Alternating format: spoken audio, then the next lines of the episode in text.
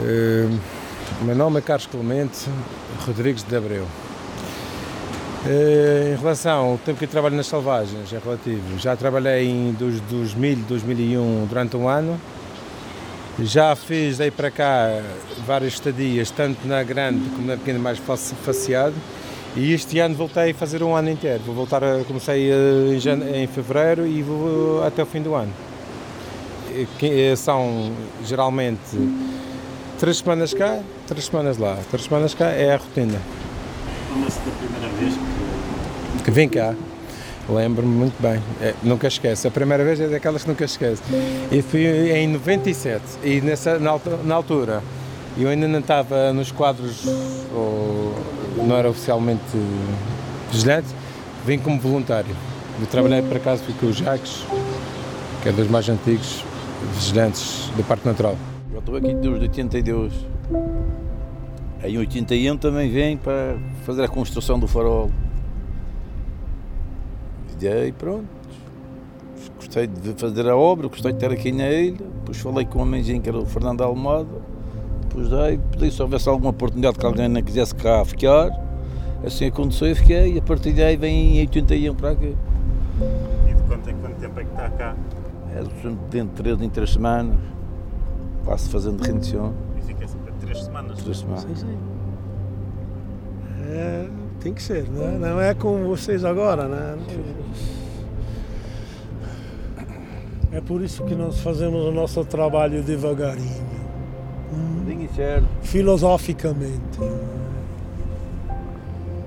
que é que leva um alemão a apaixonar-se por umas ilhas como esta? Um alemão apaixonado que é um cidadão cosmopolita dirá que devemos, se for necessário, batalhar para conservar este estatuto. Não digo mais nada. Eu me sinto solidário com tudo isto, com o potencial genético, com a beleza e também com a tradição nesses seis séculos, hein? mais do que cinco séculos, destas ilhas. Eu sou Emanuel Spínola, tenho quase 50 anos e já aqui trabalho há cerca de 26 fui um dos primeiros, se não o primeiro após era uh, Parque Natural da Madeira, a fazer uma estadia aqui na, nas selvagens. Não se lembra da primeira vez que Recordo-me perfeitamente. Pode-nos contar um bocadinho o que é que sentiu?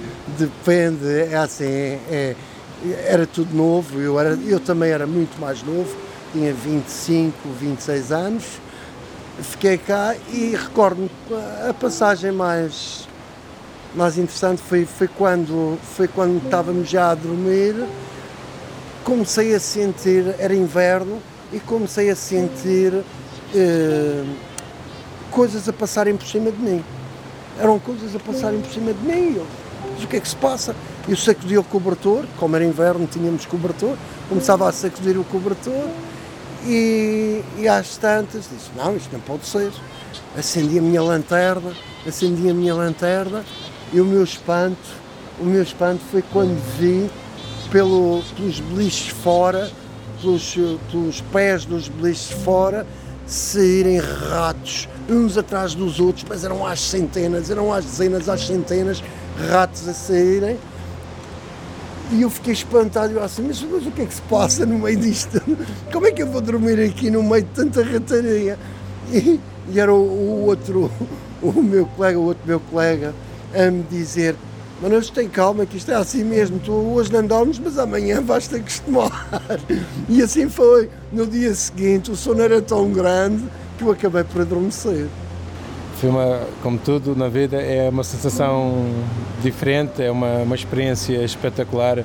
Estar em contato do isolamento, de, de tudo, estar aqui no meio do oceano, eh, contato só com mar estrelas, é uma coisa. É só vivendo e experimentando. Qual é o papel de um vigilante? O que é que um vigilante tem que fazer?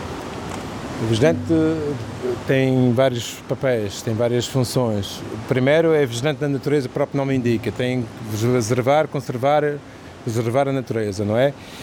E marcar presença aqui no território, aqui no caso das selvagens, marcar a presença de soberania portuguesa, não é? E esse que tem o contato de proteger a própria natureza, a fauna, a flora, tudo o que envolve aqui a, a reserva. Geralmente começa-se sempre de manhã, sempre uh, de manhã toma-se o pequeno almoço, temos as comunicações diárias, e, a primeira é das nove, nove e meia, temos a seguir as duas, duas e meia, três, três e meia, por isso temos que levantar logo pela manhã e às vezes mais cedo, como se houver algum trabalho que justifique para isso, temos que levantar às vezes mais cedo, trabalhar de noite ou de madrugada, mas geralmente é às nove, nove, oito e meia, a hora de, e um dia normal de um, de um, de um vigilante.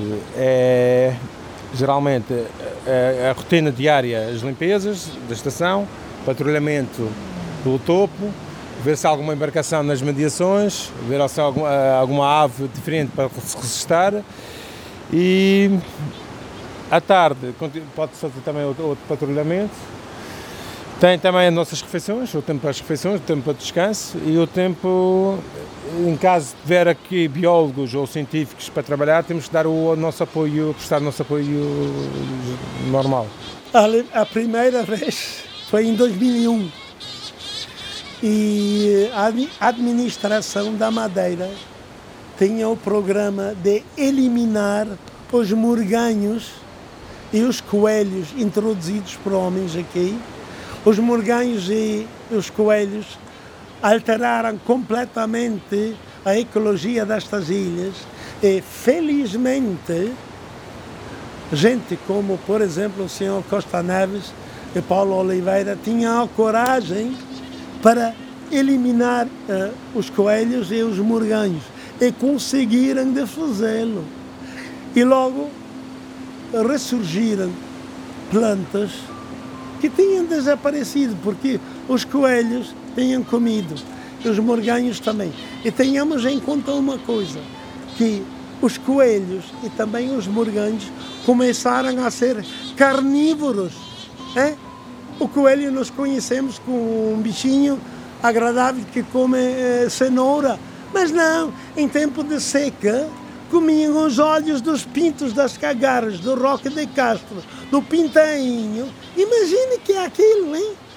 É natural que quem é obrigado a cá viver periodicamente torna-se, por vezes, muito solitário.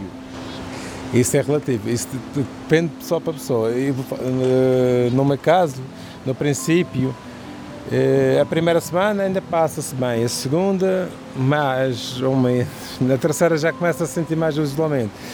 Eh, mas pelo tempo que já tenho de experiência aqui no serviço do parque e principalmente aqui nas, nas salvagens, já consigo superar esse isolamento melhor. É uma, é uma coisa assim, estamos cá, temos de esquecer outra parte, temos que concentrar aqui no meio que se está a viver e esquecer que está tudo bem do outro lado e, e assim como passa-se bem, relativamente passa-se muito bem o tempo e até passa-se mais rápido do, do, que se pensa. Há sempre perigos, que uh, sejam onde nós vivamos, uh, tanto aqui como, como no Funchal existem perigos. Uh, se formos pensar que estamos isolados e que, e que é perigoso, que pode aparecer isto ou aquilo, ou alguém, ou um hiato, que nos pode tentar assaltar ou qualquer coisa assim, ninguém vem para aqui. Não, não se pode pensar nisso. Na nossa casa também somos assaltados todos os dias, não é verdade? Uh, os perigos são, são relativos. Há outro tipo de perigos, eu estou-me a recordar agora, estou a, a, me lembrar agora de um. Uh, eu pessoalmente fui, falo por mim, falo por mim, porque realmente fui, fui operado ao coração, não, se calhar não devia estar aqui. Não devia estar aqui porque estou longe. Se alguma coisa me acontece, estou longe de um hospital. Se alguma coisa me acontece, uh, vai ser difícil me socorrerem uh, em tempo útil. Mas, mas não podemos pensar nisso. E, e temos que pensar que um dia todos nós vamos morrer. Por acaso comigo nunca aconteceu, porque não, não por acaso nas vezes que esteve cá nunca mas teve colegas que já sentiram pressão nesse sentido. Eh, tipo ser ameaçados. De verem eles estarem ali com os semirrijos deles aqui na, na, na, pesca clandestina e os meus colegas aproximarem-se do como nosso, como a nossa embarcação e eles ameaçarem com caças submarinas. Já aconteceu isso. Uma situação dessas é manter calma e tentar -se afastar-se mais e, e manter afastar-se deles não, não há outro remédio não, e chamar a seguir as autoridades via rádio que, que se puder outros meios. Qual é a consequência porque às vezes as pessoas não compreendem isso qual é a consequência dos espanhóis levarem o seu argumento avante os espanhóis o lado espanhol, digo assim, nega que houve eh, atividades industriais nestas ilhas. Mas qual é a consequência para nós portugueses? A, a consequência para os portugueses seria que, segundo o desejo do lado espanhol, eh, a função destas ilhas hum, carece de toda a função industrial, eh, re reduzindo o estatuto destas ilhas a rochas. É rochas quer dizer que a zona econômica é muito mais reduzida do que é agora. Creio que são, sei lá, 200 milhas náuticas. E isto lhes daria a possibilidade jurídica, legal, de vir aqui pescar Pescar num arquipélago não se trata solamente, somente de ilhas, mas sim de, de um complexo ecológico muito vasto, de, de pescar aqui, bem, sei lá, até 20 milhas, mesmo se eles respeitam a linha batimétrica dos 100 anos, 100 anos desculpe, dos 100 metros, eh, que é formalmente, juridicamente, o limite exterior da reserva nacional e internacional. Isto aqui é um pool, um pool genético marinho e terrestre de, de, de papel uh, global. E então eles poderiam uh, trazer a pesca a a vizinhança imediata destas ilhas, o que já fazem hum, durante o inverno na, na, na, selvagem pequena, onde não há fiscalização nenhuma, né? porque devido à falta de dinheiro. Acho que é algo que deve preocupar todos os portugueses. Acho que é algo que deve preocupar muito todos os portugueses. Se nós não soubermos defender aquilo que é nosso, eles vão saber levar-nos tudo isto que nós temos. E, e é assim, eh, temos, temos, que, temos, que, temos que ter garra e conseguir, conseguir eh, lutar para conseguirmos ganhar eh, a posse destas ilhas que sempre foram nossas, até pela história. Toda, toda a história diz que estas ilhas foram nossas. Eu não conheço muito de história, mas sei que, pelo menos pelo Tratado de Tordesilhas, foi dividido a 40 milhas daqui, que é muito perto daqui, foi dividido e que esta parte passou a nos pertencer, na altura em que houve um acordo entre espanhóis e portugueses.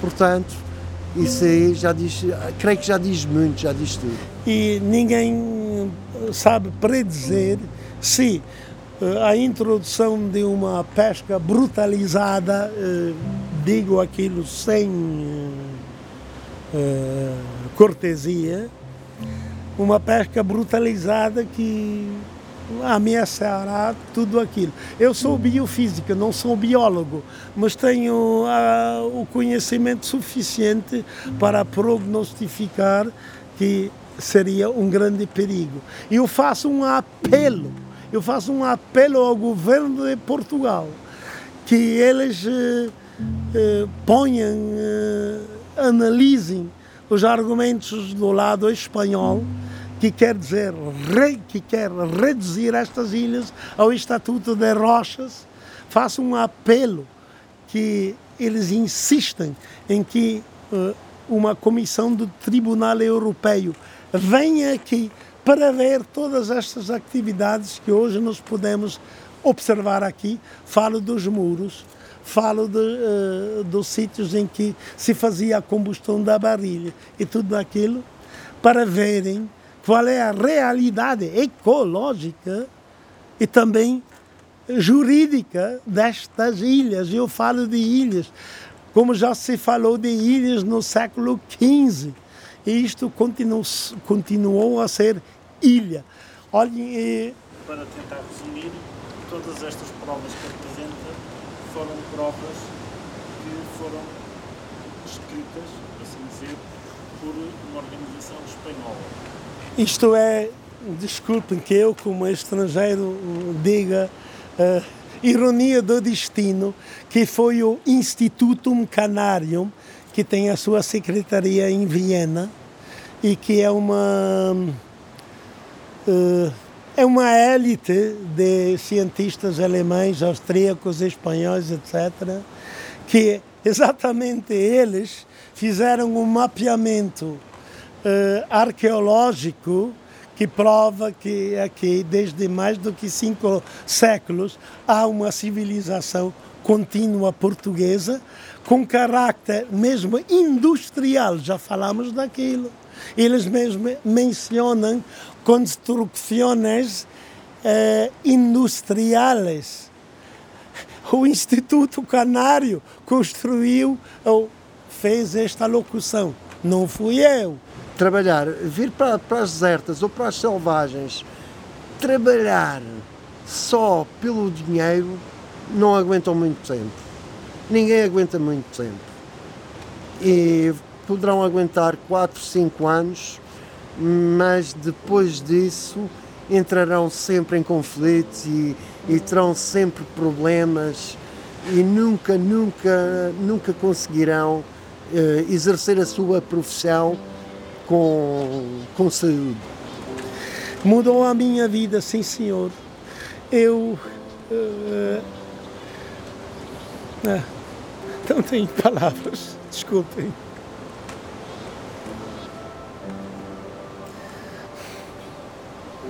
Tenho que fazer um esforço para não chorar.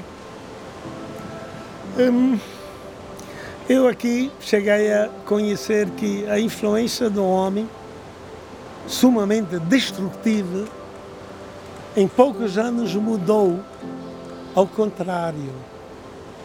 Restauraram muitas funções ecológicas destas ilhas. Isto para mim foi um espetáculo e continua a ser.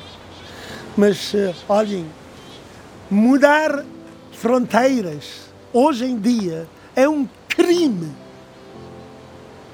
Provoca, provoca sofrimento psicológico, ecológico e político. Só ver o Diário de Notícias. Hein? E aqui um grupo de gente interessada, não falo dos espanhóis, nunca o diria, é a pesca que querem reduzir a soberania portuguesa destas águas para pescar brutalmente aqui. Não devemos uh, permitir isto e oxalá que uh, os responsáveis portugueses despertem para reagirem agora né? e acumular os argumentos que estão a favor da posição portuguesa que diz são ilhas com toda a soberania de águas que implica aquilo.